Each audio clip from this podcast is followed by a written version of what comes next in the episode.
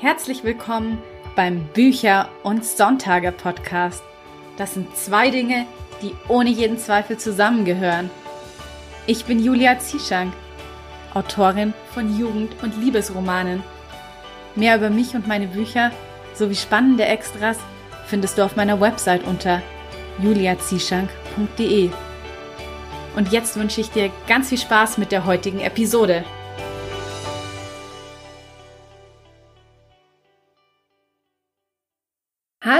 Und schön, dass du wieder eingeschaltet hast zu einer neuen Episode von Bücher und Sonntage. In der heutigen Folge geht es um das Thema Netzwerken, wie du ja sicherlich schon am Titel gesehen hast. Und ich möchte dir einfach ein paar praktische Tipps mit an die Hand geben, wie ja, Netzwerken für Autoren funktioniert und wie du erste Kontakte knüpfen und dir dein eigenes kleines Network aufbauen kannst.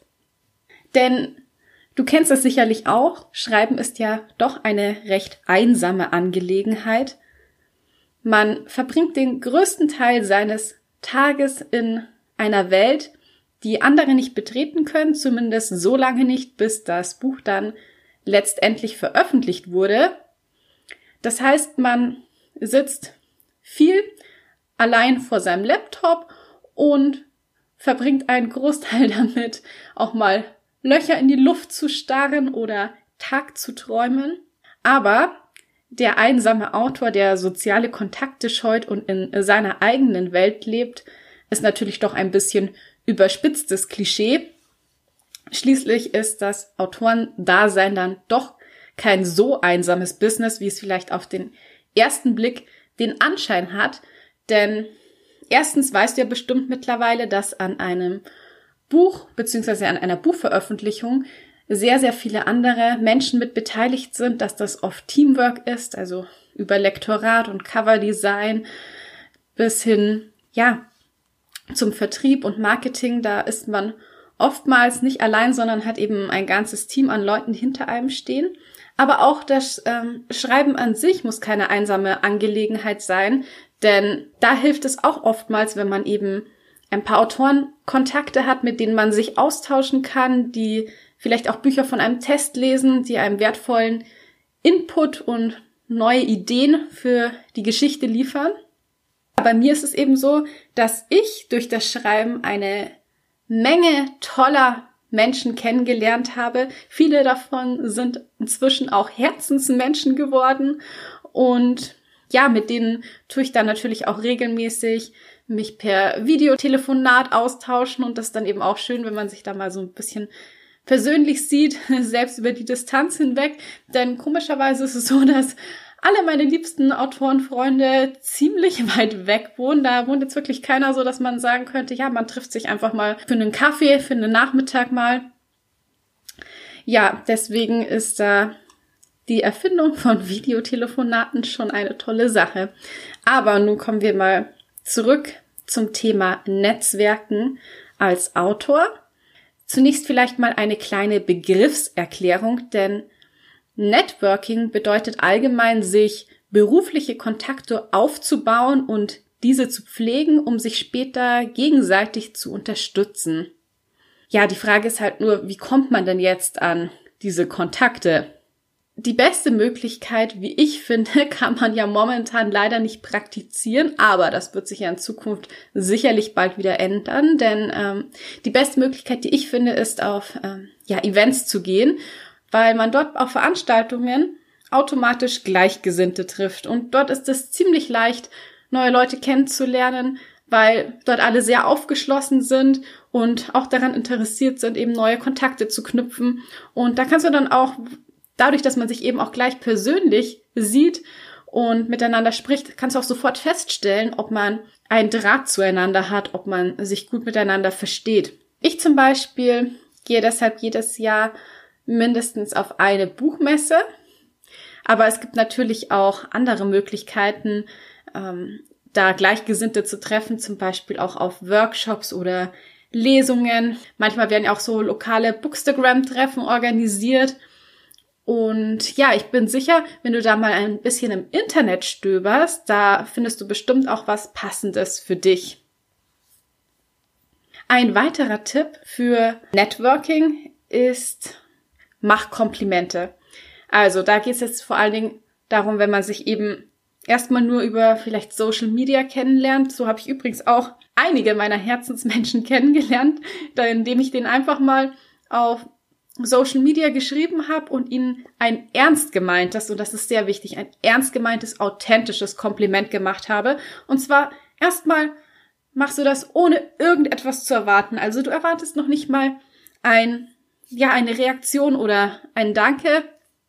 Also du machst es einfach nur aus dem Bedürfnis heraus, jemanden wertzuschätzen und ihm zu sagen, wie toll und hilfreich du seine Arbeit findest. Und ja, nette Kommentare zu schreiben oder eben vielleicht auch, wenn dir das lieber ist, es nicht so öffentlich zu machen, dann kann man ja auch immer das über eine Direktnachricht machen.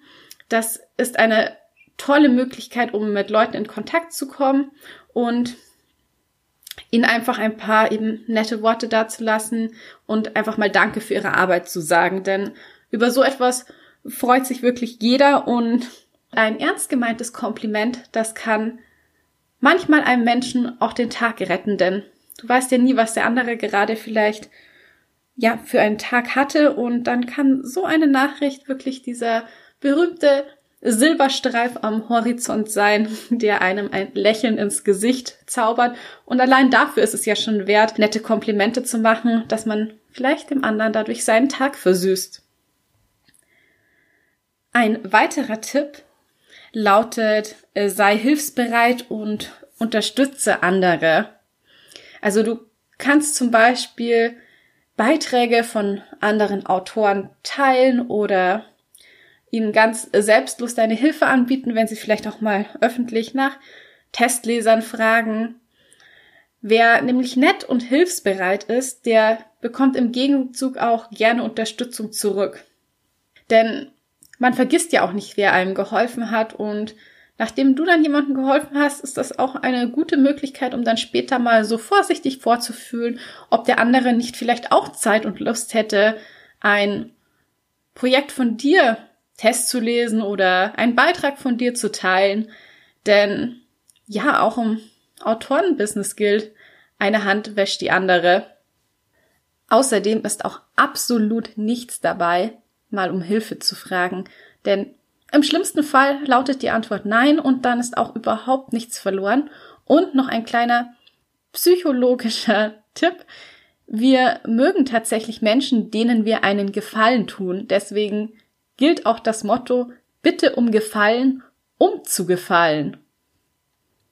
Und das liegt einfach daran, dass es uns ein gutes Gefühl verschafft, anderen zu helfen und außerdem versucht unser Verstand gleichzeitig noch eine rationale Erklärung dafür zu finden, nämlich nach dem Prinzip, anscheinend müssen wir diese Person sehr mögen, denn sonst hätten wir ihr ja nicht geholfen.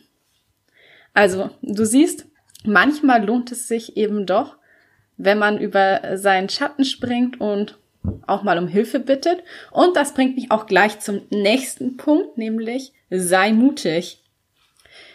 Wenn du schon öfter mit einer Person über Social Media kommuniziert hast und vielleicht auch gerade in der Gegend bist, wo besagte Person lebt, dann trau dich doch einfach und frag mal, ob ihr euch auf einen Kaffee treffen wollt.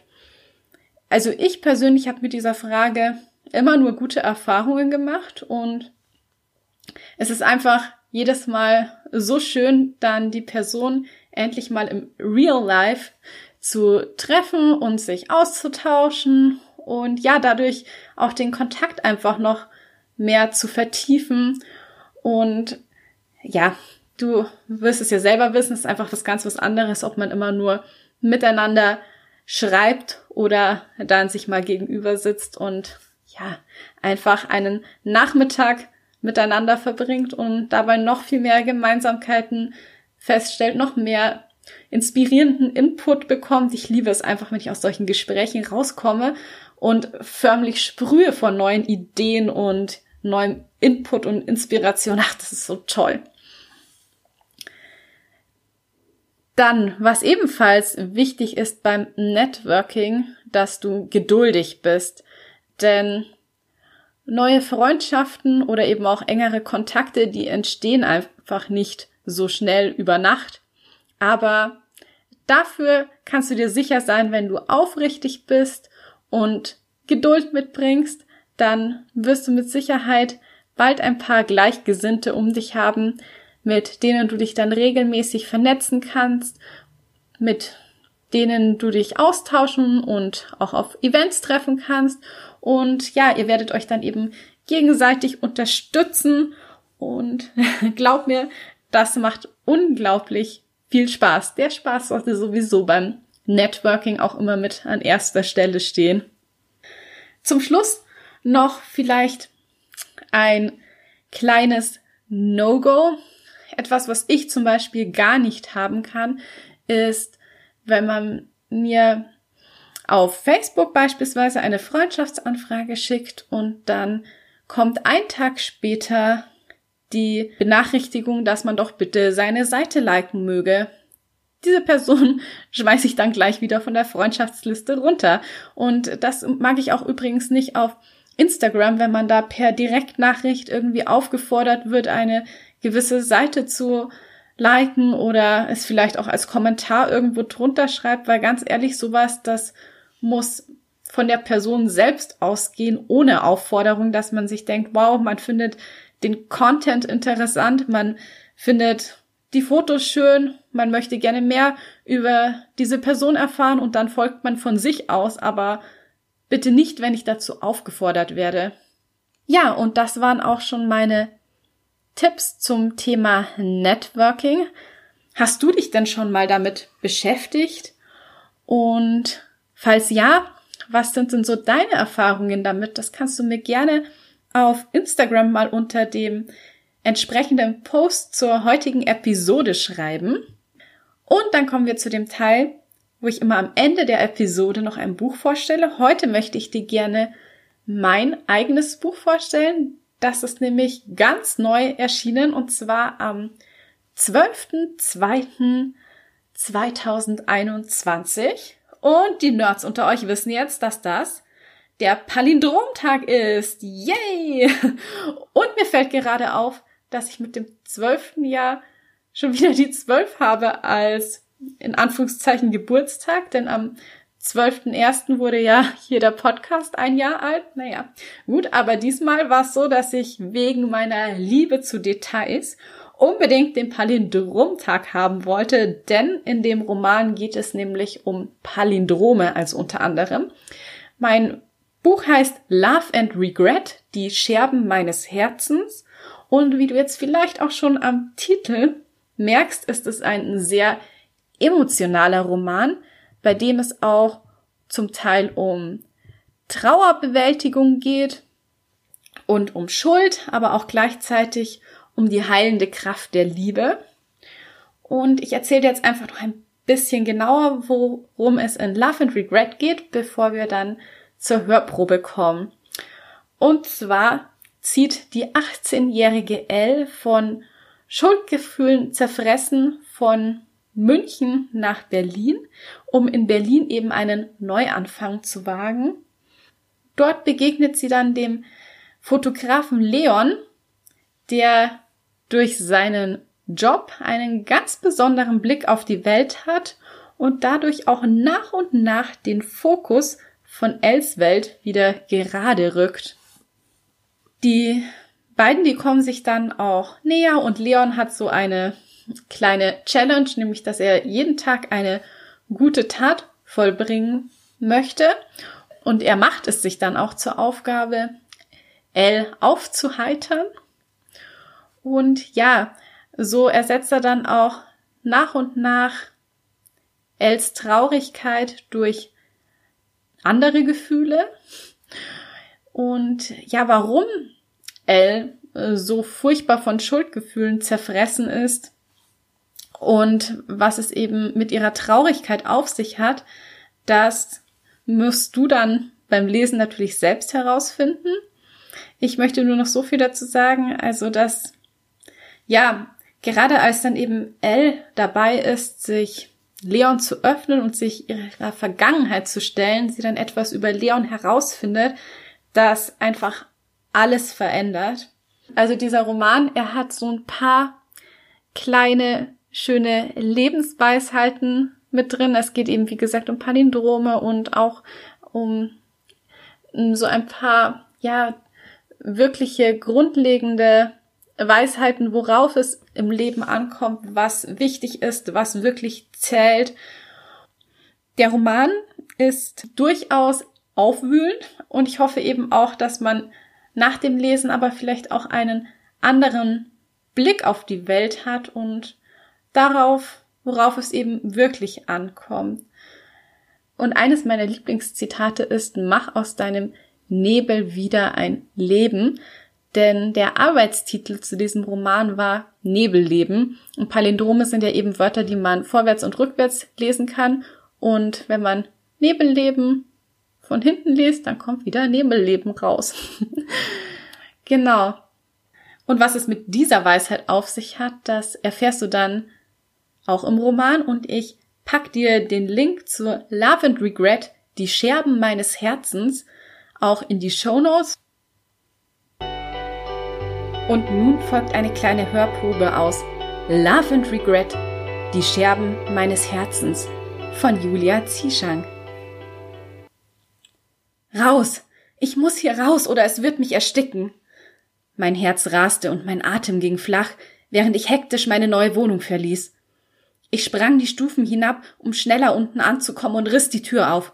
Nach Luft schnappend und die Hände auf die Knie gestützt, blieb ich vor dem Eingang stehen. Kalte, frische Herbstluft durchflutete meine Lunge und dämmte das Gefühl des Erstickens in meiner Brust ein. Mein Herzschlag beruhigte sich und meine Nerven fühlten sich nicht mehr bis zum Zerreißen gespannt an. Allmählich nahm ich meine Umgebung wahr. Das glänzende Laub auf dem Bürgersteig, die Geräusche vorbeifahrender Autos. Ich nahm ein paar weitere tiefe Atemzüge. Eine Mischung aus verrottenden Blättern und Abgasen stieg mir in die Nase. Zusammen mit der Panik verließ mich auch das letzte bisschen Kraft.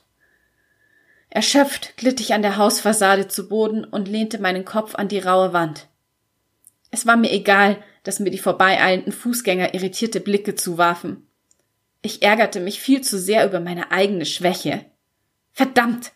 Ich hatte es nicht mal geschafft, alle Umzugskartons auszupacken, bevor mich die erste Panikattacke überrollt hatte. Dabei hatte ich so gehofft, es würde durch den Ortswechsel besser werden. Dass ich mit jedem Kilometer den ich mich von meiner Heimatstadt entfernt hatte, den nötigen Abstand schaffen würde, der es mir ermöglichte, mein inneres Gleichgewicht wiederzufinden. Jetzt wurde mir klar, wie naiv das gewesen war. Ein Umzug würde rein gar nichts verändern. Keine Entfernung der Welt würde jemals weit genug sein, um das Gewicht der Schuld von mir zu nehmen, die wie ein Bleiumhang auf mir lastete und mir die Luft zum Atmen abschnürte. Kein Abstand würde jemals weit genug sein, um die Gedanken zum Verstummen zu bringen, die ständig in meinem Hinterkopf lauerten, um dann, wenn ich es am wenigsten erwartete, laut zu brüllen. Du bist schuld! Deinetwegen ist sie tot! Eben noch hatte ich einen Karton mit Geschirr ausgeräumt, und plötzlich war da dieser zermürbende Gedanke gewesen. Du bist schuld, deinetwegen ist sie tot. Um das nicht länger mit anhören zu müssen, war ich weggegangen oder vielmehr geflohen, von München nach Berlin und hatte alles hinter mir zurückgelassen, hatte sie im Stich gelassen, nur um jetzt feststellen zu müssen, dass es sinnlos gewesen war. Die Gedanken waren immer noch da. Die hatte ich nicht zurücklassen können. Je länger ich über meine Beweggründe nachdachte, desto mehr spürte ich, wie die mir mittlerweile nur allzu vertraute Enge in meiner Brust zunahm wie ich das Gefühl hatte, keine Luft mehr zu bekommen. Nicht schon wieder. Ich versuchte mich abzulenken, an etwas anderes zu denken. Vielleicht würde es helfen, wenn ich die neue Umgebung ein wenig erkundete, neue Eindrücke sammelte und in mich aufsog, um damit die alten Erinnerungen zu überdecken. Müde kämpfte ich mich auf die Beine und lief den Bürgersteig entlang, ohne zu wissen, wohin er mich führen würde. Obwohl ich mein Bestes gab, die mit Graffiti vollgeschmierten Hausfassaden zu betrachten, ließen sich die Gedanken auch jetzt nicht abschütteln. Sie waren hartnäckiger als eine Pilzinfektion und schmerzhafter als Nierensteine. Meine treuesten Begleiter und gleichzeitig meine größten Peiniger. Während ich an der Straße entlang vor mich hintrottete, verschwamm die Umgebung zusehends. Dafür tauchte ein Kindergesicht auf, mit blauen Augen, die mich anflehten, nicht wegzugehen, sie nicht zurückzulassen. Aber ich war gegangen. Obwohl es mir das Herz gebrochen hatte, hatte ich mich ins Auto gesetzt und war davongefahren. In Richtung Hauptstadt. Nun war ich hier gelandet, in einer Millionenstadt und hatte mich noch nie zuvor so einsam gefühlt. Ich war mitten in Berlin und völlig allein. Es standen mir weitere 16 unendlich lange Tage bevor, bis mein Lehramtsstudium endlich begann und mit ihm vielleicht meine Einsamkeit enden würde. Ich hoffte, dass mich das Studium genug einnehmen würde, um für eine Weile zu vergessen. Während ich durch die mir unbekannten Straßen des Bezirks Friedrichshain lief, stellte ich fest, dass es offenbar keine einzige Hausfassade ohne Graffiti gab. Ein paar davon zeugten von einem gewissen Talent ihrer Erschaffer, und andere waren einfach nur schrecklich. Sie sahen mickrig, flach und schief aus, so wie ich mich fühlte, was für eine schreckliche Person nur eine angemessene Empfindung war. Ich versuchte nicht einmal, mir den Weg zu merken, dafür war mein Kopf zu voll, so wie alles in mir zu voll war, zu voll mit zermürbenden Gedanken. Mit hängendem Kopf trottete ich weiter, die Schuld wog schwer in meinen Gliedern. Ich fühlte mich, als wäre ich mit Blei gefüllt. Alles hing nach unten. Irgendwann stellte ich fest, dass ich mich am Eingang zu einem Park befand. Am Vormittag hatte es geregnet, doch jetzt erstreckte sich strahlendes Blau über mir, und die schöne Herbstfärbung der Blätter lud mich geradezu ein, den Park zu erkunden. Das bunte Laub brachte zumindest ein paar Farbtupfer in mein Leben. Rot und gelb leuchteten die Blätter im Sonnenschein, als stünden sie in Flammen. Es wäre der perfekte goldene Herbsttag, wenn ich es zulassen würde. Das Laub raschelte leise unter den Sohlen meiner cognacfarbenen Enkelboots. Ich trat in einen Haufen welker Blätter, die in die Luft stoben, wo sie für einen winzigen Moment schwerelos verweilten, bevor sie langsam zu Boden segelten. Wie gerne wäre ich ebenso schwerelos, wenn auch nur für einen Augenblick, bevor ich fallen und die Schuld mich unter sich begraben würde. Aber diesen einen Moment von meiner Last befreit zu sein, wäre es mir wert. Denn war es nicht besser zu fallen, als niemals den Boden unter den Füßen zu verlieren? Besser einmal die Leichtigkeit und Freiheit spüren und dabei riskieren, verletzt zu werden, als niemals abzuheben. Wer nie gesprungen war, konnte die Dinge auch nie von oben betrachten und dabei war ein veränderter Blickwinkel vielleicht genau das, was ich brauchte. Von meiner Perspektive aus schienen die Probleme wie unüberwindbare Berge. Aber von oben würden sie ihre Größe verlieren und wie kleine Erhebungen aussehen. Unebenheiten in der Landschaft. Von oben betrachtet würden meine Probleme vielleicht flacher und weniger angsteinflößend wirken, weniger unüberwindbar. Vielleicht wäre das meine Rettung. Zumindest hoffte ich das. Wie es weitergeht, erfährst du in Love and Regret, die Scherben meines Herzens.